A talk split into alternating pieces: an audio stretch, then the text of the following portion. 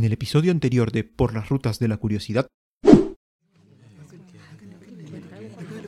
Y ahora el primer graduado de la promoción 1785, el más joven de la clase con calificaciones sobresalientes, el cadete Napoleón Bonaparte. Bravo, buena. Viva Pierola. Merci, merci. Gracias, gracias. Ya lo saben, cadetes, si quieren llegar a ser oficiales del ejército francés, deben seguir el ejemplo de su compañero, el cadet, eh, perdón, desde hoy el subteniente Bonaparte. Deben tener su tesón, su disciplina, su perseverancia, su lucidez. Mi general, de verdad, muchas gracias por esas bonitas palabras, las cuales, sinceramente, no, no creo merecer. No, por supuesto que no, que las vas a merecer si eres corso, no eres francés, pero es la costumbre. Ay, ay, ay. Algún día, algún día. y bien, General Bonaparte ha tenido dos meses para planear qué hacer contra los ingleses. Explíquenos, ¿cuál es su plan? ¿Ve factible invadir las Islas Británicas? No, Monsieur Barras. Invadir Inglaterra ahora sería un suicidio. La cruda verdad es que no estamos preparados. Eh, ¡Sacre bleu! ¿Cómo es posible, general? ¿Insinúa acaso que no podrá hacerse nada? Nada de eso, Mercier. Al contrario, tengo la clave para dar un buen golpe a, los ingleses. Oriente. ¿Oriente? Por supuesto, dígame, ¿dónde se encuentran las Indias y otras posesiones muy preciadas para los ingleses? Eh, ¿En Oriente? ¿A dónde quiso llegar Colón hace 300 años en busca de tierras exóticas y llenas de riquezas? ¿A Oriente? Cuando usted va al estadio, ¿cuál es la mejor tribuna? ¿Dónde se alienta como en popular y es tan cómoda como preferencial? Oriente. Entonces, No se diga más, General Bonaparte, organice usted una gran expedición a Oriente, a Egipto. ay, ay, ay. Todo empezó tan bien. Llegamos a Egipto, tomamos Alejandría, unos días después vencimos a los mamelucos, ocupamos el Cairo, pero nuestra expedición a Tierra Santa ah, fue un fracaso. No se aflija, general Bonaparte. Nosotros estaremos fieles a usted aquí, en estas tierras. Gracias, gracias, general Clever. A propósito, general, ¿para qué ha traído su equipaje si solo hemos venido a dar una caminata por el puerto de Alejandría? Ah, lo, lo que pasa es que el médico me ha dicho que haga ejercicio, por eso vengo con mi moleta para cargar algo de peso y, bueno, ejercito un poco los brazos. Oh, bueno, bueno. General Clever, mi- mi- mire, mire a su derecha, mire, mire ese pajarito. ¿Pajarito? ¿Cuál pajarito? Uy, es mi oportunidad. Sube, sube. Suelo, suelo, suelo, ya, ya, ya, ya. Oh, ¡Tramposo! Oh.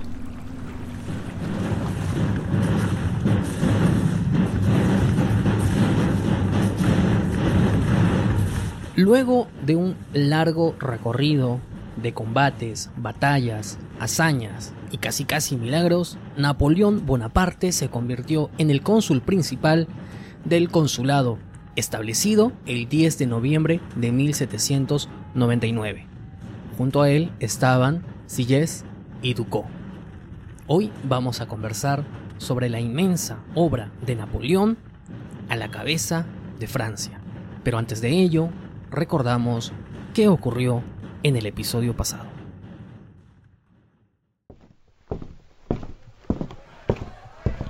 ¿Están ya todos los parlamentarios reunidos, hermano Luciano? Todos, Napoleón, listos para escuchar tu discurso. Recuerda, hermano, de lo que les digas depende el futuro de Francia, y el nuestro también. Hmm, Hermano, no por nada hoy, digo, regresé de Egipto. Solo yo podré cambiar el destino de Francia. Pues bien, adelante entonces. La audiencia es tuya, Napoleón.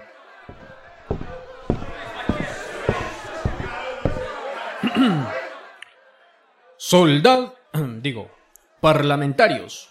El directorio ya no existe. La constitución no puede salvar la república. Napo, le estás fregando. Uy, y eso que ahora viene el párrafo donde me autonombro cónsul principal de la nación.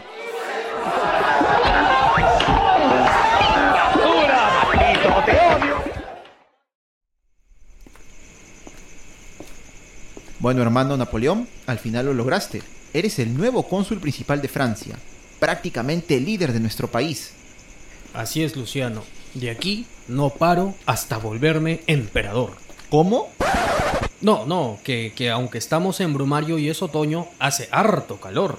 Ah, ya, bueno.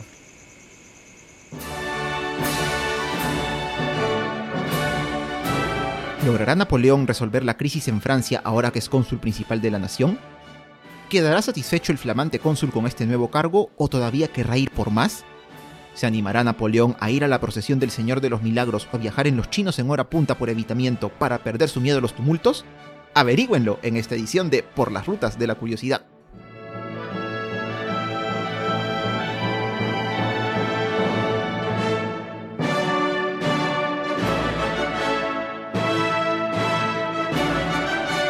El inicio del siglo XIX, es decir, el año 1800, no podía pintar mejor para Napoleón Bonaparte.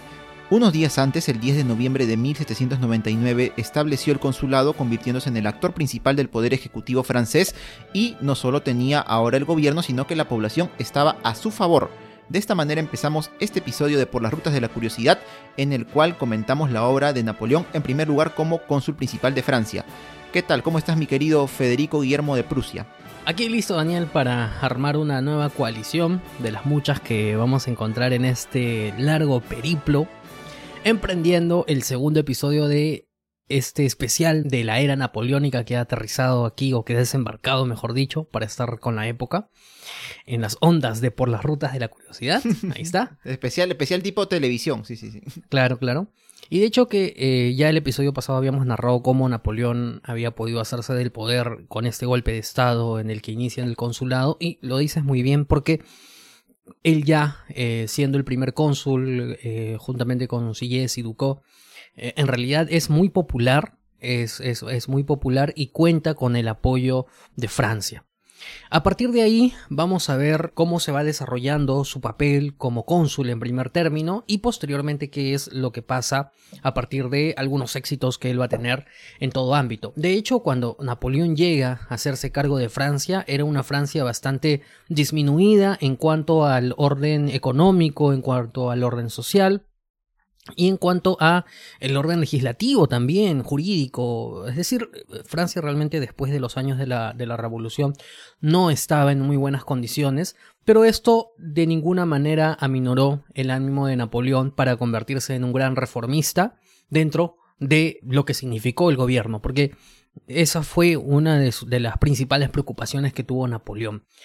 Para empezar, vamos a ver, Daniel, cómo es que empezó a conformarse el Estado napoleónico, porque una de las primeras inquietudes que se tuvo era la de redactar una nueva constitución, una constitución que pueda abarcar justamente las ideas para consolidar lo que había significado un poco la revolución en el ámbito de las libertades individuales y, muchos derechos que se habían ganado y un poco para ordenar la casa.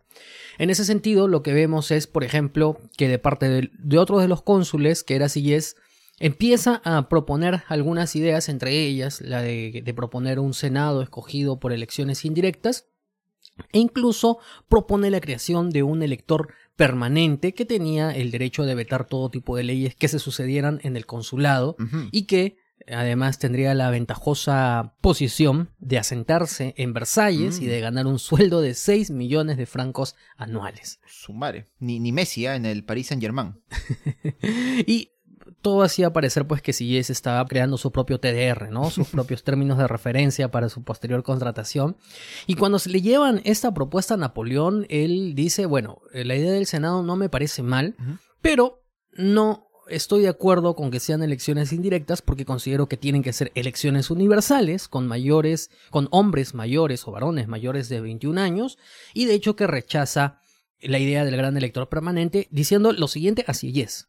Le dice, ¿Cómo puede imaginar usted, ciudadano siguiés, que un hombre de honor con talento y capacidad aceptará holgazanear en Versalles como un cerdo cebado? Bueno, Jorge, yo podría responder a Napoleón que conozco a mucha gente que estaría feliz holgazaneando como cerdo cebado en Ceballes, en Ceballes, en Versalles. me confundo, me confunden las letras. Pero bueno, ante esto lo que pasa es que sí es, dice, ya, ya está bien, pues ya. Pero entonces que los tres cónsules tengamos el, mismo poder, P. Así con P, le dice, ¿no? Por favor, pues ¿cómo es posible que tú seas el cónsul principal, ¿no?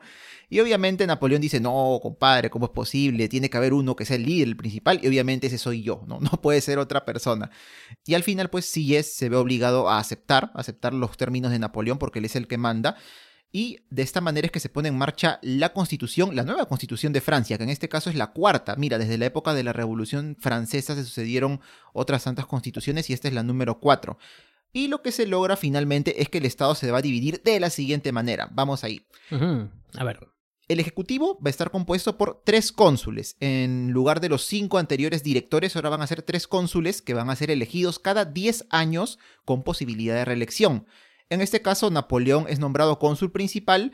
¿Y qué pasa con Silles y Ducó? No se quedan con él. Napoleón le dice, bueno, amigos, gracias, nos vemos, chao. Este, la salida está por allá, tomen el chama y se van a su casa, ¿no? Así que yo voy a llamar a otros dos, otros dos colegas míos que van a ser también cónsules para que me ayuden con el gobierno. Y estos van a ser Jean-Jacques Cambaceres, que es experto en asuntos legales, como, como tú, Jorge, y también Jean-François Lebrun, que es experto en economía, justamente para paliar la crisis económica en la que estaba Francia pues tras años de guerra interna, de revolución. A su vez, el legislativo iba a estar compuesto por tres asambleas, la primera de ellas el Consejo de Estado, escogido por el primer cónsul para redactar las leyes, el tribunado, que se establecía para discutir las propias leyes, el cuerpo legislativo para aprobar estas leyes y aparte había un Senado que tenía la representación de diversas localidades y estaba compuesta por 80 miembros. Posteriormente, esta constitución va a ser sometida a un plebiscito el 24 de diciembre del 99, de 1799, y es aprobado por muy amplia mayoría, porque de casi 3 millones de votos, solo 1.562 votos fueron en contra. Es decir, estamos ante una constitución realmente muy bien recogida por la ciudadanía. Ya en estas circunstancias, Napoleón se muda al Palacio de las Tullerías y empieza a trabajar ya la tarea del Ejecutivo propiamente. Hemos elegido un pasaje de uno de los libros que, tenemos de referencia y en donde se cita a su vez un diálogo que tuvo Napoleón con respecto al sueldo de sus tropas. Daniel. Así es, en este caso el libro Breve Historia de Napoleón de Juan Granados nos cuenta que en un momento, cuando Napoleón estaba en todo este tema de reorganizar el Estado y entre ellos el ejército, lo que quiere averiguar es justamente el sueldo o lo que ganaban las tropas.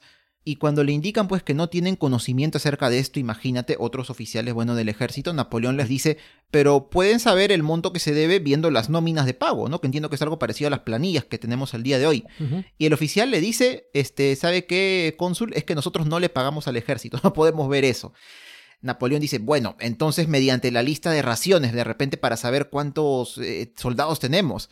Y la respuesta del oficial es, es que sabe este cónsul, nosotros no alimentamos a los soldados tampoco. y bueno, entonces Napoleón un poquito más ofuscado le dice, bueno, entonces busque la lista de uniformes, ahí podemos saber cuántos soldados tenemos.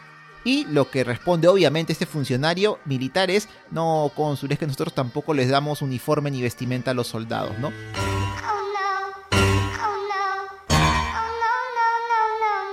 Entonces nos damos cuenta en realidad qué tan crítica estaba la situación económica en la Francia de ese entonces. Y yéndonos a un ámbito un poquito más serio y más triste, se reporta que en, esta época incluso había niños que fallecían en orfanatos a causa de desnutrición. Muy, muy complicada la tenían.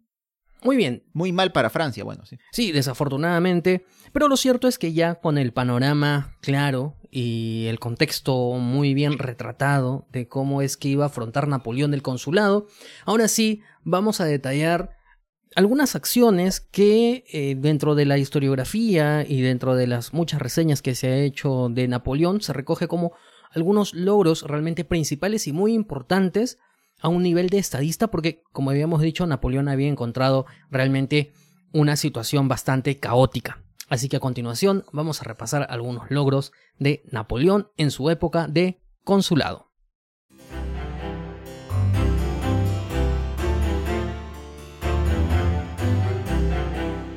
En primer lugar, Napoleón inicia una reforma fiscal que da buenos resultados al estar basada esta en las propiedades y rentas y no exigiendo pagos por doquier a todos los ciudadanos.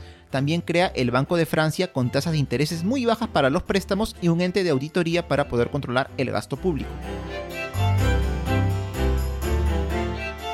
se dispone a crear un código civil estándar atendiendo a la multiplicidad de normas jurídicas que existían en aquel entonces y este código civil fue base para muchos códigos similares actuales, tanto europeos como americanos, ¿sí? también el nuestro, Y de hecho, para lograr su cumplimiento se nombra a distintos prefectos en cada departamento francés. Tan es así que Napoleón, augurando la descentralización, dijo en algún momento, a 100 leguas de París, el prefecto tiene más poder que yo. En el aspecto educativo, Napoleón abre escuelas elementales, que es algo parecido a las escuelas primarias que nosotros conocemos, las cuales en ese entonces eran muy muy pocas, y también permite el retorno de sacerdotes a impartir clases. Además, también reabre algunas universidades, entre ellas la famosa Universidad de la Sorbona en París. En esta situación también recordamos de que la Iglesia Católica había sido proscrita en atención al culto de la razón, eh, un poco en línea con la línea revolucionaria, pero Napoleón, aunque él mismo de por sí no era religioso, más allá de que si fue ateo o no fue ateo, en realidad él era consciente de que sí se necesitaba una religión que pueda mantener cohesionado al pueblo. De esa manera acude al Papa Pío VII, quien además era progresista y liberal, es decir, se adecuó muy bien a la época. En algún momento el Papa Pío VII dijo, sed buenos cristianos y seréis buenos demócratas. Los cristianos primitivos estaban colmados por el espíritu de la democracia. Mira tú y acude a él un poco para buscar una solución y reunir a dos facciones del catolicismo que existían para entonces, porque llegada la revolución hubieron algunos sacerdotes cristianos que juraron la fidelidad a la revolución y habían otros sacerdotes y clérigos que estaban prácticamente exiliados, ¿no? Es decir, estaban escondidos porque no aceptaban el tema de la revolución. Y de esa forma, eh, a partir de estas coordinaciones con el Papa Pío VII logra nuevamente el retorno del catolicismo como la religión oficial del Estado.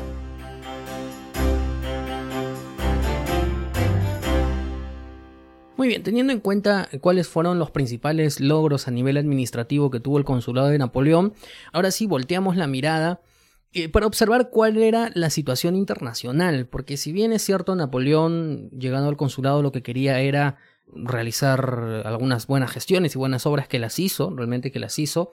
A nivel de recaudación, por ejemplo, fue una de las cosas más importantes que también hizo y que de esa forma logró salvar la economía nacional.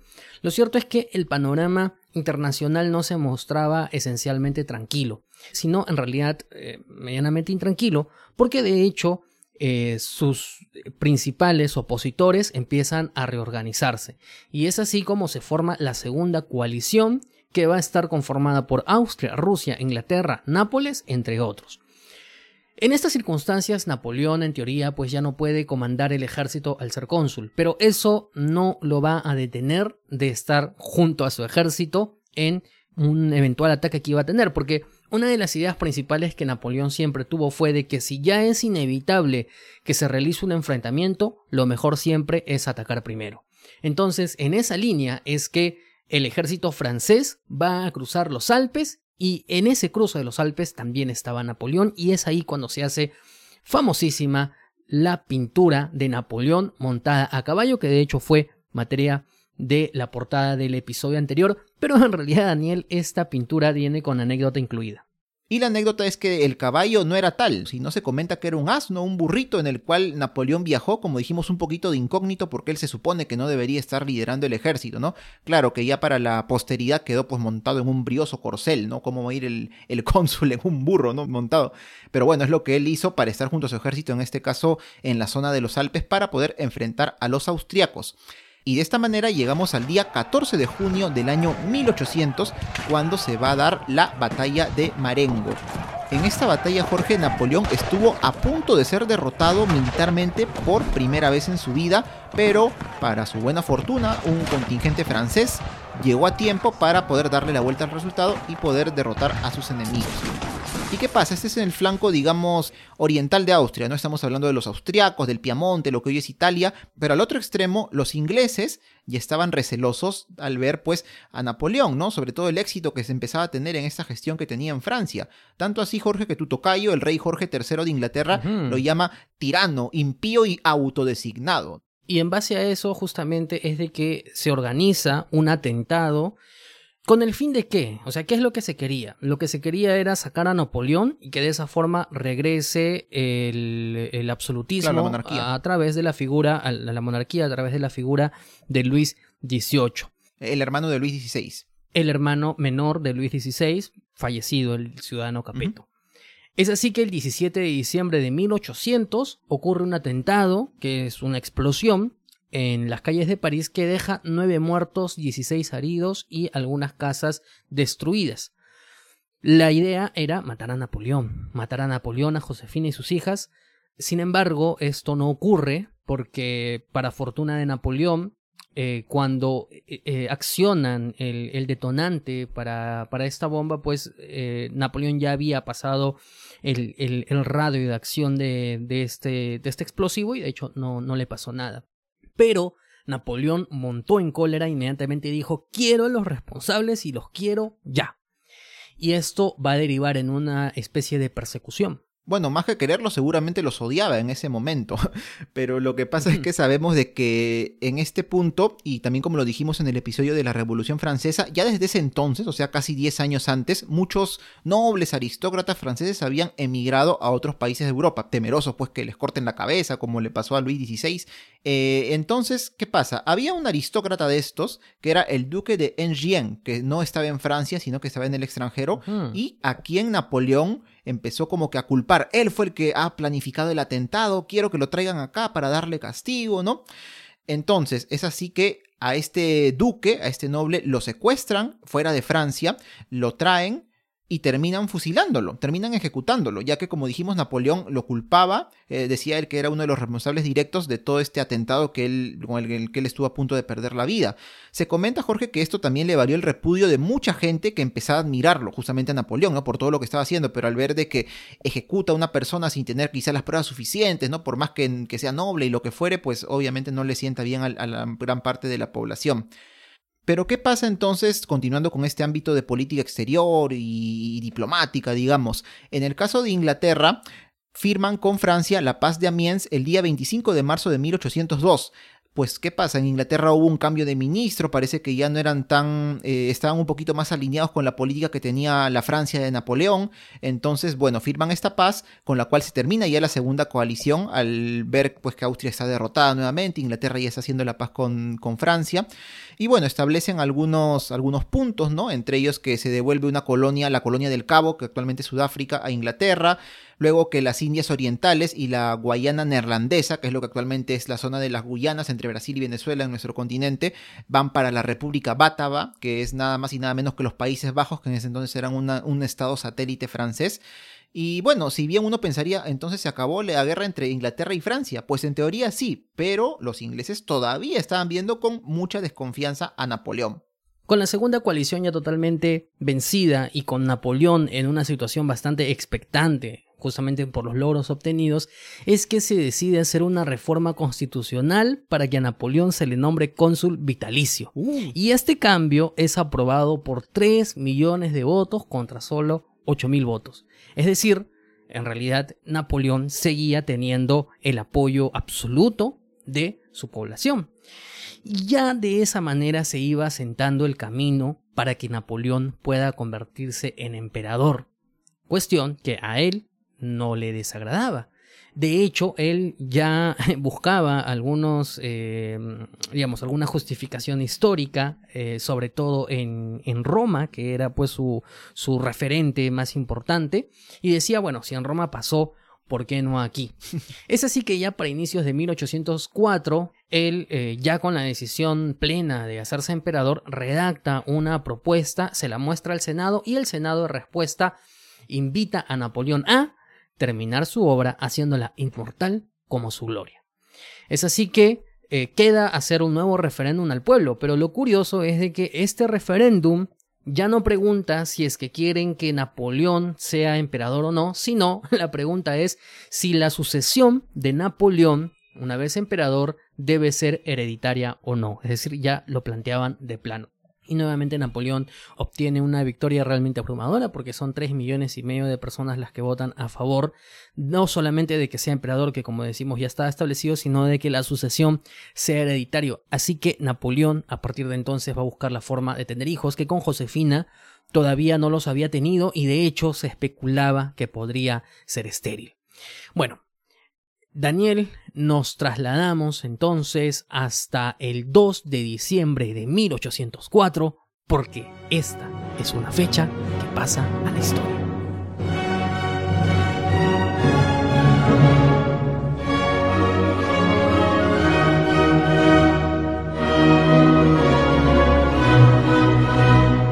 Para diciembre de 1804 había un invitado especial a la ceremonia de coronación de Napoleón Bonaparte, y este es nada más y nada menos que el Papa Pío VII, quien acude en persona para coronarlo tras algunas solicitudes del mismo Napoleón para poder tener pues al Papa, al representante de Cristo en la tierra presente en esta ceremonia. Previamente, él se casa por religioso con Josefina, prácticamente un día antes de la ceremonia de coronación, ya que es necesario para que ella también sea coronada como emperatriz, legítima esposa pues de Napoleón. Y así, el 2 de diciembre de 1804, en la Catedral de Notre Dame en París, Napoleón Bonaparte es coronado emperador de los franceses.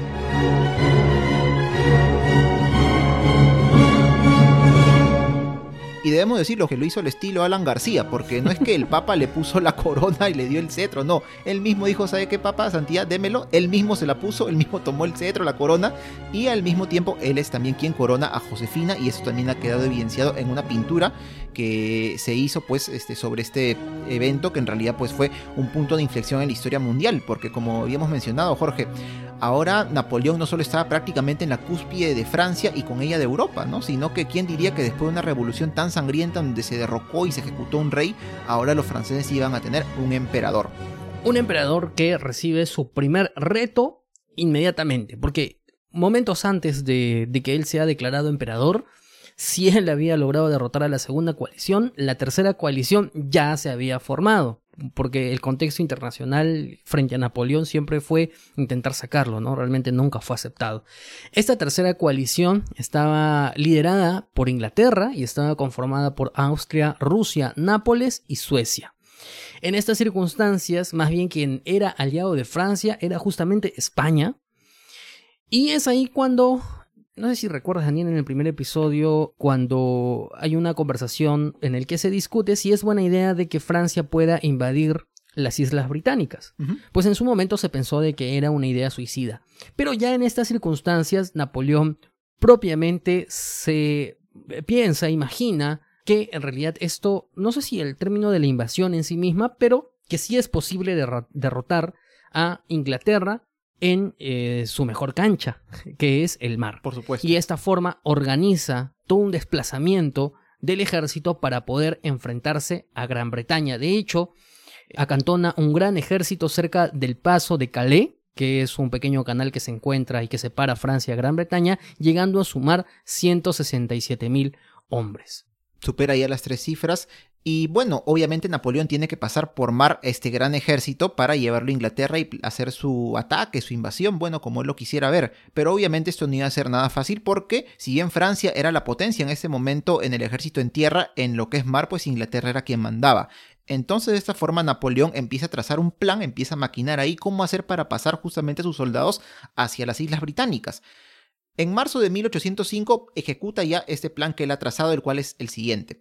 En primer lugar, una buena parte de la flota francesa, la flota naval marina francesa, está al sur, en Tolón, a orillas del Mediterráneo, lejos, muy lejos de Inglaterra. ¿Por qué? Porque esta ciudad de Tolón se encontraba bloqueada por los ingleses, entonces ahí estaban guerreando con ellos en, esta, en el mar.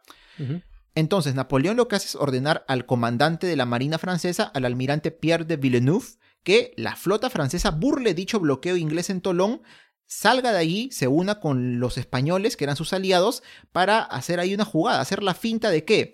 De que van a navegar hacia el continente americano para atacar las posesiones británicas en el Caribe.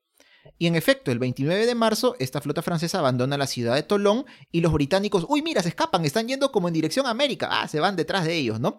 Y al mando de los británicos está el almirante Horacio Nelson, que es este quien venció a Napoleón en, bueno, la flota de Napoleón en realidad en Abukir, en Egipto, y le hundió todos los buques con los que no pudo ya regresar a Europa. Claro, claro. ¿Y qué pasa? Entonces esta flota, digamos que mm, eh, francesa y española, llega hasta Martinica, la tierra de Josefina, porque Jorge Josefina es no compatriota, pero mm, del mismo continente que nosotros, era americana. Ella nació en Martinica, en el Caribe. Efectivamente, ella nació en Martinica. Y claro, cuando los franceses y españoles llegan a esta zona al Caribe, esperan refuerzos que habían prometido que iban a mandar este, desde Francia, valga la redundancia, para combatir a los ingleses. Pero estos refuerzos nunca llegan y ellos qué hacen? Ya como no pueden aguantar más la persecución de los ingleses que aún están atrás de ellos, dan la media vuelta y regresan a Europa. Y mientras tanto, el almirante Nelson todavía los persigue, no logran burlarlos del todo.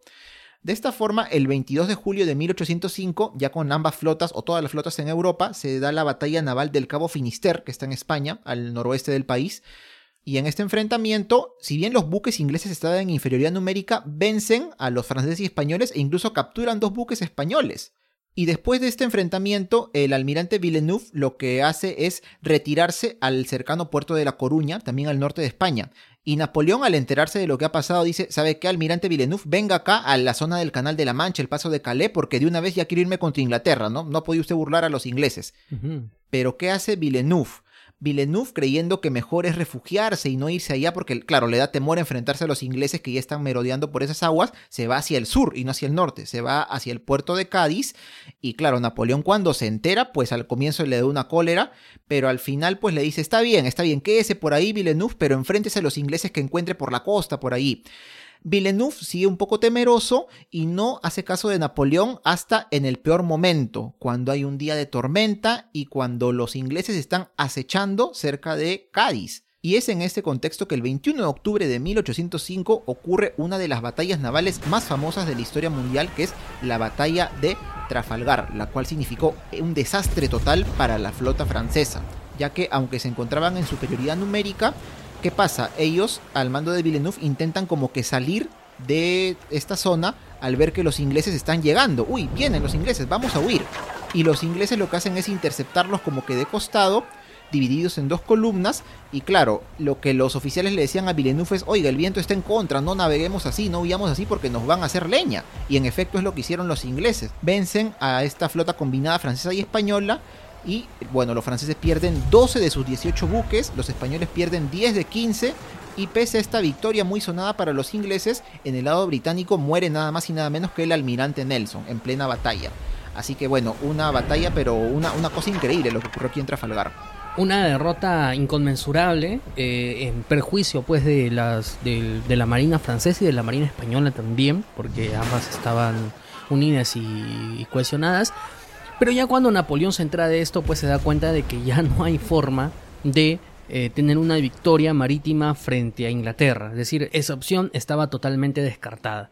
Es así de que él decide cambiar la estrategia para enfrentarse a Inglaterra, su eterno enemigo, y si bien ya no se pueden enfrentar en aguas internacionales, lo que dice es vamos a decretar un bloqueo continental contra Inglaterra y de esa forma prohíbe cualquier tipo de comercio o correspondencia con las islas británicas. Incluso los ingleses que estaban habitando en Francia son declarados prisioneros de guerras y sus propiedades son confiscadas. Pero, ¿qué pasa mientras tanto en el territorio continental? Volteamos nuevamente la mirada porque ya en 1805, algunos meses antes de Trafalgar, los austriacos y rusos eh, se habían aliado y deciden marchar sobre Baviera, que es un estado alemán, pero que era aliado de Napoleón, con el fin de tomarlo. Es así que Napoleón cambia el curso y abandona el Canal de la Mancha y va al encuentro de sus enemigos en Baviera. Para septiembre de 1805, Napoleón cruza el Rin, que es la frontera natural entre Francia y Alemania, y se adentra en territorio bávaro.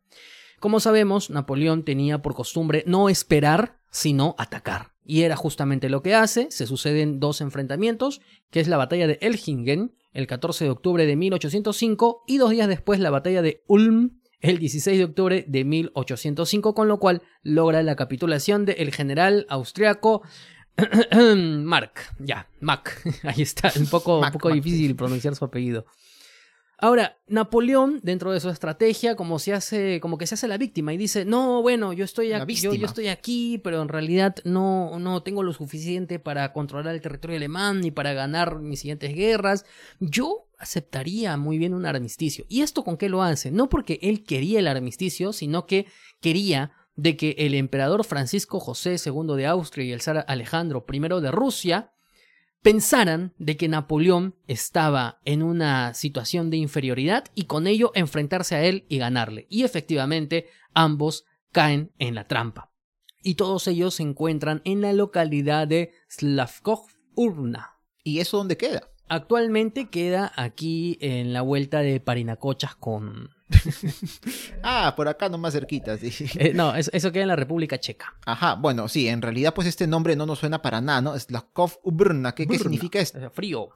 ah, Brno, justamente. Pero Jorge, seguramente lo que sí nos va a sonar es el nombre, no en checo, sino en alemán de esta localidad. Y esta localidad en alemán, ¿cómo se llama? Se llama Austerlitz.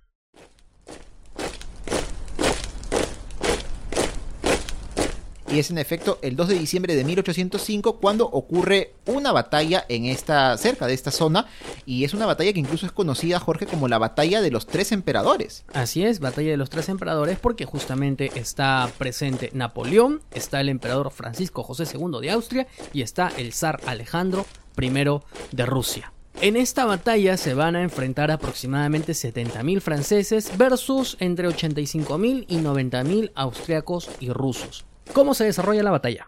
Las escaramuzas inician cuando los austriacos y rusos intentan tomar distintos puntos estratégicos, algunos pueblos, fortalezas, castillos que hay alrededor y también una zona que es como una colina llamada los Altos de Pratzen una zona que incluso Napoleón y su ejército Jorge habían abandonado unos días antes, justamente como para tenderle la trampa a los austriacos y rusos, ¿no? Para que ellos se hagan de este, de este lugar pensando pues que tienen superioridad, ¿no? Frotándose las patitas traseras diciendo, uy, acá los vamos a agarrar los franceses, pero como queremos, ¿no?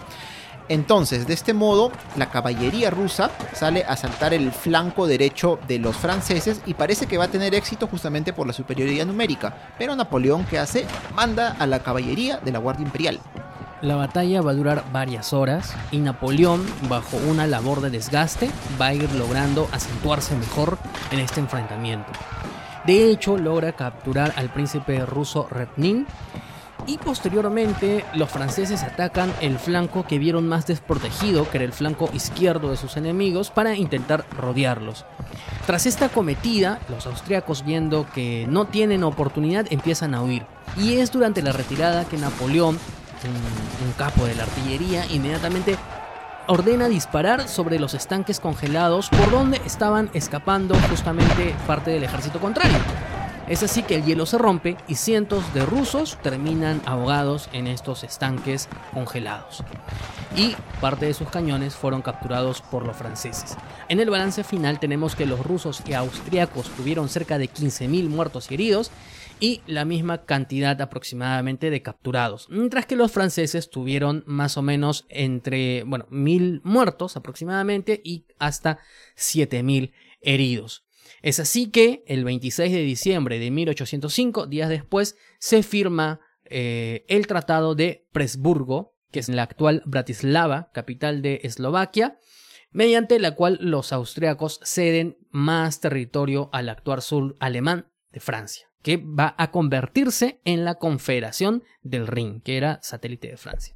Y después de otro éxito militar, Napoleón vuelve a Francia, es recibido como un héroe en París, tanto por parte de los civiles como por parte del Parlamento, y también la tercera coalición formada contra Francia y contra él empieza a llegar a su fin, empieza a desmoronarse, porque por ejemplo en Inglaterra muere el ministro William Pitt, que era, se comenta, muy muy antifrancés, y asume otro ministro llamado Charles Jane Fox, que es un poquito más liberal y no veía con tan malos ojos el gobierno de Napoleón en Francia. Aparte se crea este otro satélite o estado satélite que mencionaste, que es la Confederación del Rin, con estas tierras que Austria le cede a Francia. Y Jorge, algo bastante interesante también es que el 6 de agosto de 1806, el emperador Francisco II, el emperador austriaco, que también tenía el título de Sacro Emperador Romano Germánico, una cosa que suena bastante medieval y muy, muy rimbombante, tiene tiene bastante temor de que ante tantas derrotas Napoleón más bien se quiera adueñar de este título, ¿no? Y lo que hace Francisco II es disolver disolver. El título de Sacro Emperador Romano Germánico, con lo cual se convierte tan solo en Emperador de Austria. Entonces vemos, Jorge, que a causa de Napoleón prácticamente se acaba un imperio milenario, porque Sacro Imperio Romano Germánico lo sabemos pues desde la época de las cruzadas y todo, pero por el temor de que Napoleón se haga del título, pues este se termina. Así, increíblemente, se acaba el primer Reich. Pero bueno, Napoleón no va a descansar porque en realidad sus enemigos quieren aprovechar cualquier descuido o debilidad para unirse en contra de él. Y ante el descontento de la propia Prusia, nace una cuarta coalición contra Francia, porque el rey Federico Guillermo III envía un ultimátum a Napoleón exigiendo que le devuelva el estado de Hanover, el cual estaba ocupado por Francia desde 1803. ¿Y cómo responde Napoleón ante este ultimátum? Por supuesto, con su ejército. Por las Ramas es un podcast exclusivo para nuestros patrocinadores. Pajarimi Rikukosak Silkaochayay. Rampa Totei Tutamanta Silkaochayay. Como podemos ver, este verso en quechua resulta muy pero muy parecido al que actualmente se canta en Adiós pueblo de Ayacucho. Para quienes no dominamos este idioma, podemos encontrar algunas pequeñas diferencias cuando traducimos ambas versiones. Los versos en quechua encontrados por el Dr. Alberdi y recopilados por Max Ule a fines del siglo XIX, traducidos al castellano, rezan: Mañana me iré, Silcauchayay, con el crepúsculo de la madrugada, Silcauchayay.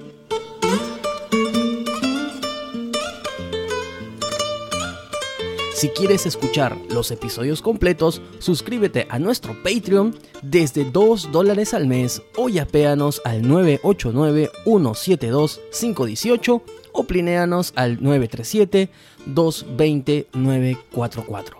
No te olvides dejarnos tu correo electrónico.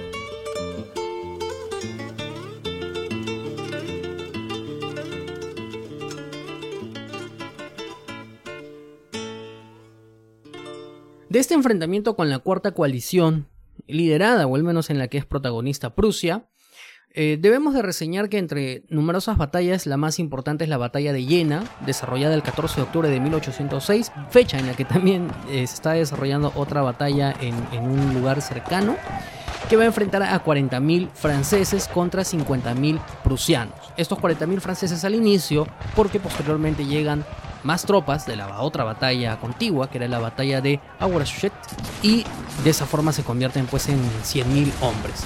Una cantidad increíble de soldados y en este caso, como casi siempre, los franceses toman la iniciativa atacando los flancos de sus enemigos como le gustaba hacer a Napoleón, y así teniendo el centro del campo de batalla libre uno de los oficiales franceses que es el mariscal Michel Ney, interpretado magistralmente Jorge por Ramón Valdés en los sketches de Chespirito. Mariscal Ney, sí señor, ¿qué pasó? Esa pregunta ni se pregunta. Digo, digo, digo. Este, bueno, se lanza el ataque, pero los prusianos responden con gran ferocidad. Y viene otra división francesa al mando del general Joaquín Murat a apoyarlos, ya que parece que los prusianos están también a punto de tomar la, la ventaja en la batalla. Y de esta forma los franceses nuevamente le dan vuelta una batalla y terminan venciendo. De tal forma que ellos solamente pierden 6.000 tropas aproximadamente frente a 27.000 soldados que pierden los prusianos. Una cantidad brutal la diferencia.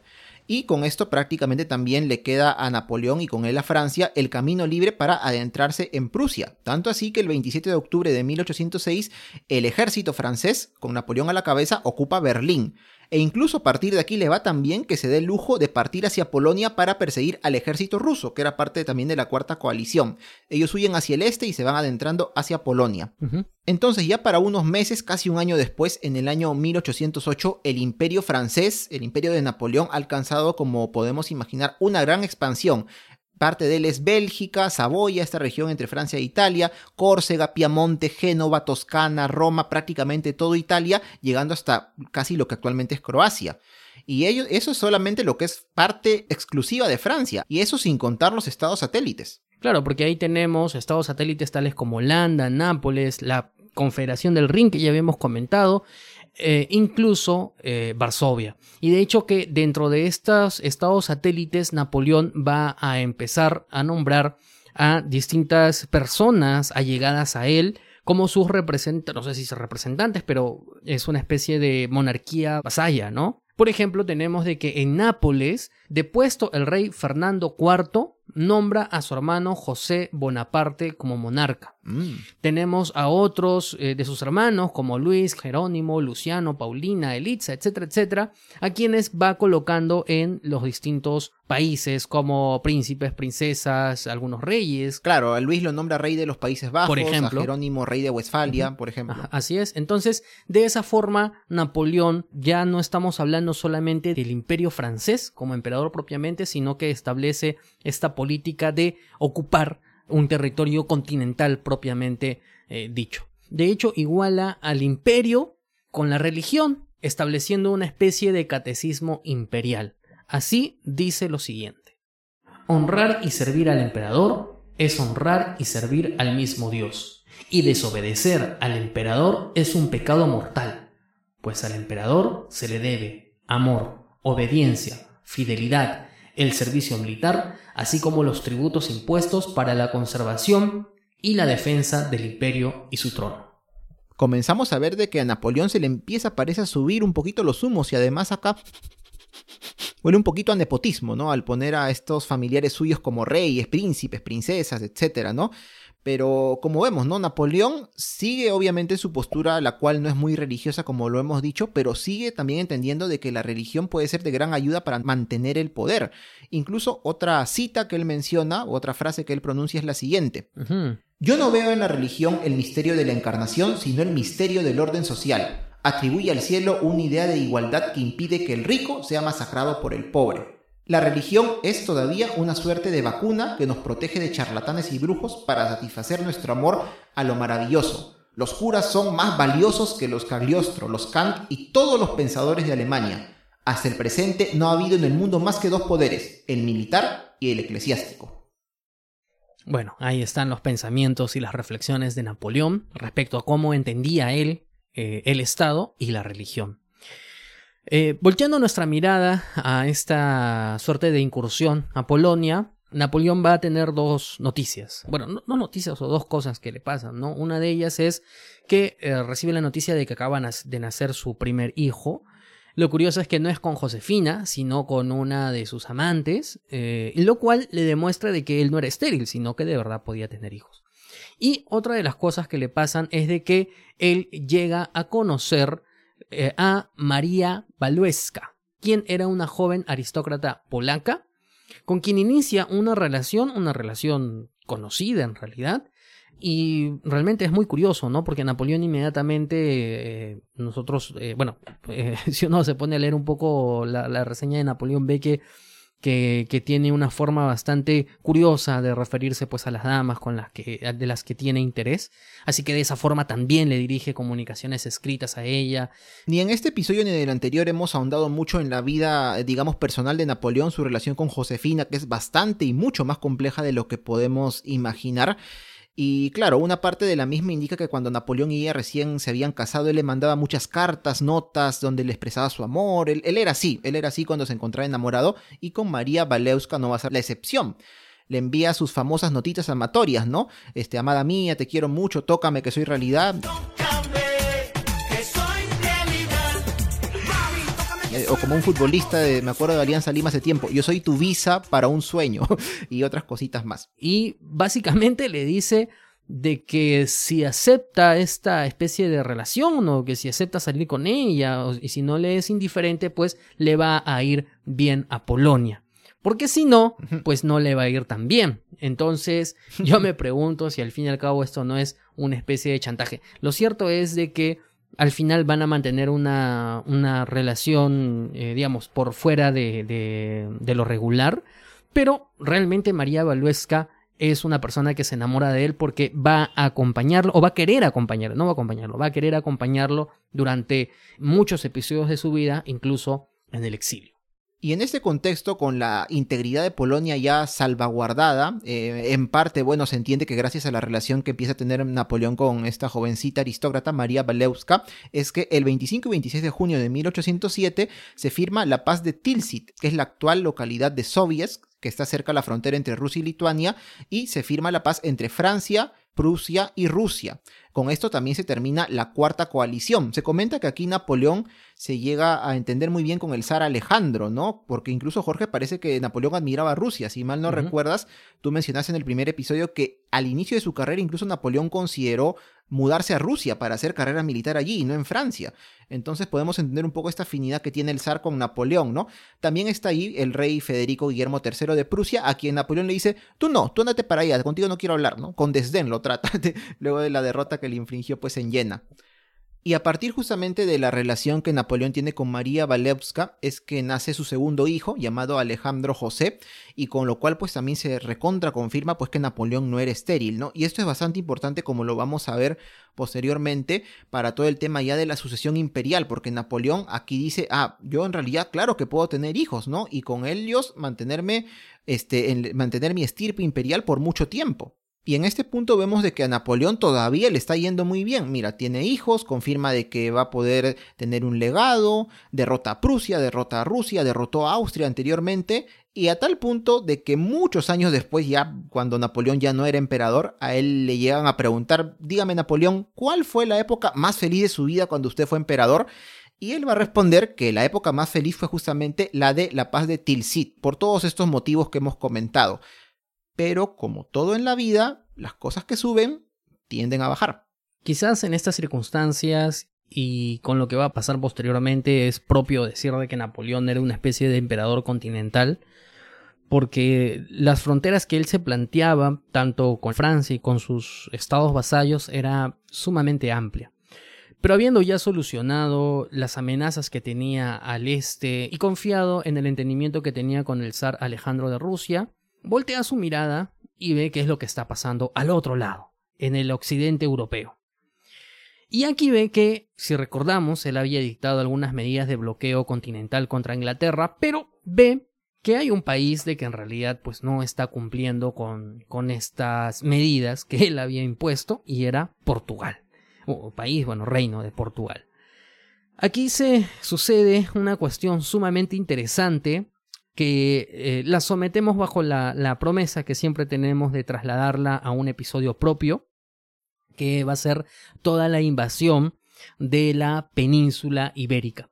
Lo que hoy día nos va a tocar es reseñar muy brevemente algunas cuestiones principales de esta invasión, porque en realidad no fue una invasión eh, realizada bajo un solo movimiento, sino de que en realidad fue un posicionamiento dentro de la política interna eh, del reino español que fue sucediéndose gradualmente, porque España y Francia habían llegado a un entendimiento. Hay que señalar de que, eh, de hecho, España, pese a que tenía un rey, que era el rey Carlos IV, en realidad, básicamente toda su política estaba asentada en uno de sus ministros, que era Manuel Godoy. Es en este contexto que nos trasladamos a 1807, concretamente al 22 de octubre de 1807, fecha en la que se firma el Tratado de Fontainebleau. ¿Alguna vez lo hemos escuchado? Claro que hemos escuchado en algún momento este tratado. Bueno, a mí me suena, me suena champán más bien. también, también. Nochebuena. Este, y este tratado está firmado por España y Francia, quienes desde ya organizan un hipotético reparto de Portugal. Con ello, el ejército español se divide en dos grupos con el fin de invadir Portugal. Invade Portugal tomando la ciudad de Oporto y el otro grupo toma la ciudad de Setúbal. De esa forma, prácticamente limpian la cancha para el ingreso de los franceses, quienes, de hecho, ya sus tropas estaban asentadas en España desde mediados de octubre. El 30 de noviembre de 1807, 30.000 franceses al mando del general Jean Andoche Junot ocupan Lisboa. Pero ¿qué había pasado unos días antes? En una de estas cuestiones históricas realmente asombrosas, eh, asombrosas lo digo por lo que va a pasar a partir de esto, es que el príncipe Juan, su familia y toda la corte portuguesa huyen a la desesperada. ¿Y a dónde tienen que huir? Es decir, Portugal, ¿qué es lo que más tenía? Sus colonias. ¿Y a dónde se van? A Brasil.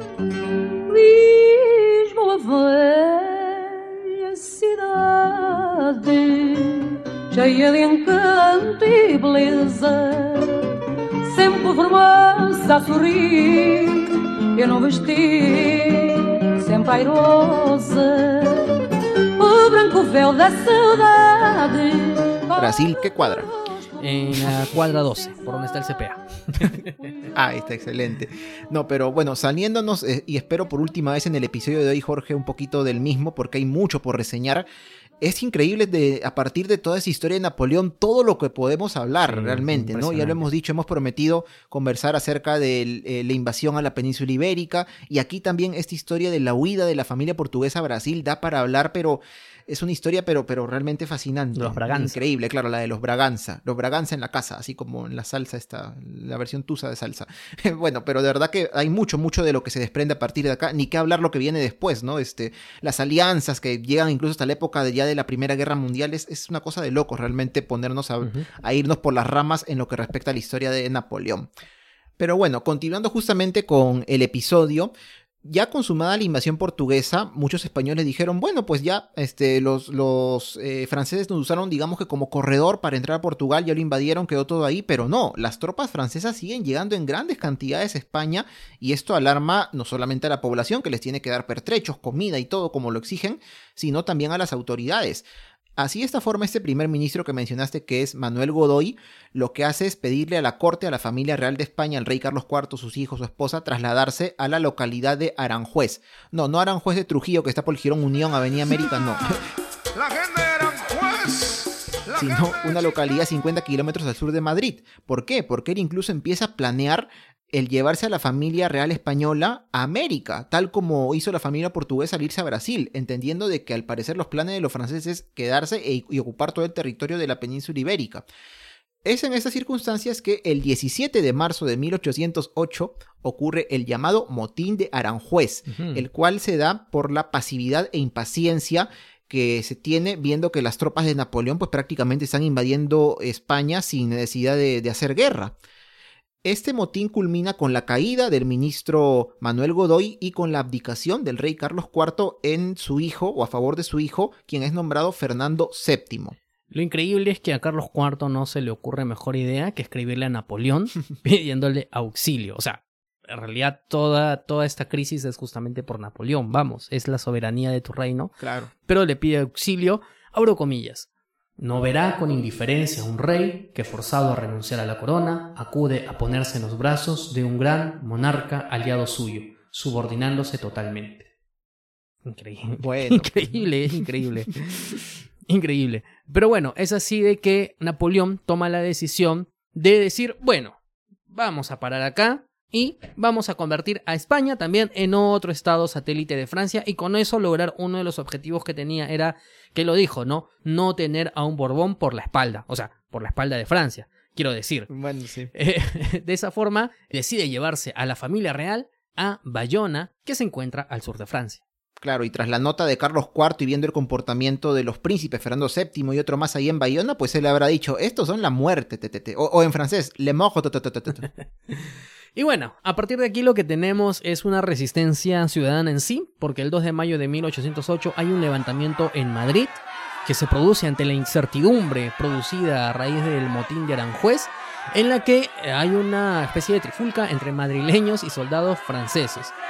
Se atacan con todo lo que tienen a la mano, piedras, agujas, navajas, una cosa espontánea, totalmente espontáneo pero los franceses retoman el control a partir de una represión absolutamente brutal.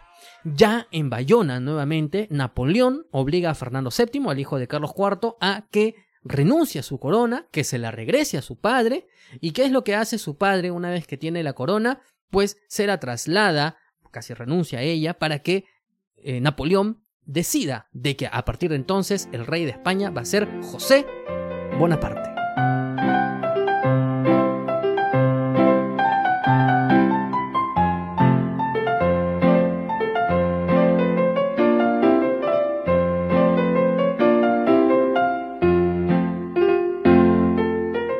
Confesar, Jorge, y creo que hemos de confesar en realidad a los ruteros que sin querer queriendo nos hemos metido con un monstruo de la historia.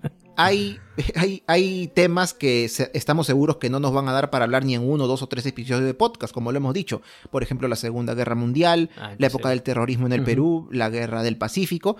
Pero en realidad, Jorge, creo que no pensamos de que hablar sobre Napoleón nos iba a tomar tanto, tanto, pero tanto tiempo. Bueno, es que conforme vamos adentrándonos en la historia, son tantas cosas y, y, todas son tan interesantes y tan importantes porque han tenido consecuencias posteriores en el devenir de la historia europea que uno dice, ¿y cómo lo dejamos de lado? Y aún así hemos dejado cosas de lado y, y, Claro, y- corrido, aún sí, así eh, dos episodios no nos han alcanzado para narrar todo lo que significó la era napoleónica.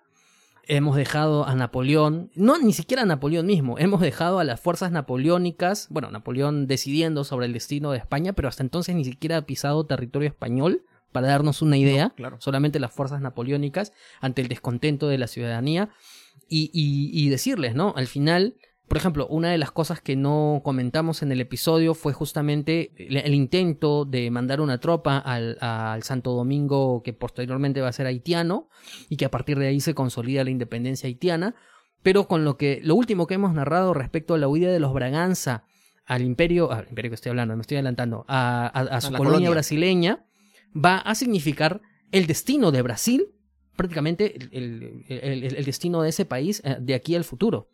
Y la invasión de Napoleón a España va a decidir la suerte de las colonias también, o va a influir mucho en su devenir. Entonces, eh, nos damos cuenta de que realmente son cuestiones eh, realmente sumamente interesantes e importantes. Y por eso es que estamos hablando de un transformador absoluto. Así que recojo tus palabras y nos estamos enfrentando a un monstruo de la historia. Pero no nos va a vencer. No nos va a vencer. Eh, lo que no sabemos es cuántos episodios nos va a costar derrotarlo. Porque por ahora van dos y no terminamos.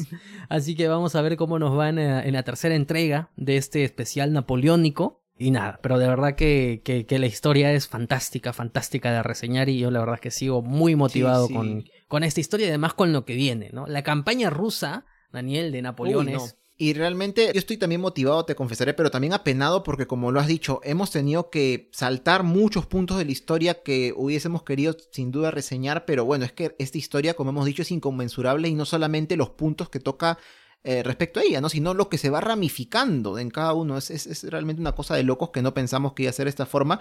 Así que bueno, muy muy interesante todo este tema y vamos a continuar igual conversando sobre Napoleón y qué pasó durante su época en España, luego la campaña rusa y bueno, muchas otras cosas que vienen con otras coaliciones que se forman contra él porque nos hemos quedado creo que en la cuarta coalición, pero faltan todavía otras tantas.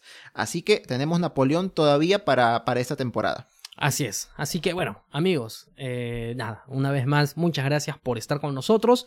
Hemos iniciado ya el 2022 con, con el pie derecho ahí, con mucha historia de por medio. A comentarles que estén atentos a nuestras redes sociales porque ahora sí, ya estamos listos para anunciar el nacimiento de El Taller de la Curiosidad, productora de podcast dedicada justamente a resolver tus soluciones en materia de podcast. Así que atentos, atentos, atentos, que van a tener noticias respecto a ello. Así es, atentos que se vienen novedades con el taller de la curiosidad. Y bueno, agradecer una vez más, como cada semana, a nuestros Patreon, a nuestros mecenas, quienes con su apoyo permiten que continuemos con Por las Rutas de la Curiosidad. Muchas, muchas gracias. Ahí van a tener también contenido en Por las Ramas, el podcast exclusivo para suscriptores de Patreon. Y nada, eh, también obviamente agradecer a todos los ruteros que nos escuchan, que nos comentan semana a semana. Muy bien, Daniel. Ahora sí, comentamos dónde pueden escuchar este podcast. Pueden escucharlo en su página web que es porlasrutas.com y también en las diversas plataformas de podcasting como Spotify, Apple Podcasts, Evox y otras más. También nos encuentran en redes sociales. Estamos en Facebook e Instagram como por las rutas de la curiosidad, estamos en Twitter como arroba por las rutas 1 y estamos en TikTok como arroba por las rutas. También nos encuentran en nuestras redes personales. Me encuentran en Twitter, a mí como Daniel Tucto, en el arroba datransporter-abajo. Y yo soy Jorge Juárez y me encuentran en el arroba jcoco2515. Muy bien amigos, nos reencontramos la próxima semana con la tercera edición del especial napoleónico en la historia universal. Gracias por su escucha. Hasta la próxima. Muchas gracias. Hasta la próxima y en mal francés, a revoir. Chao, chao.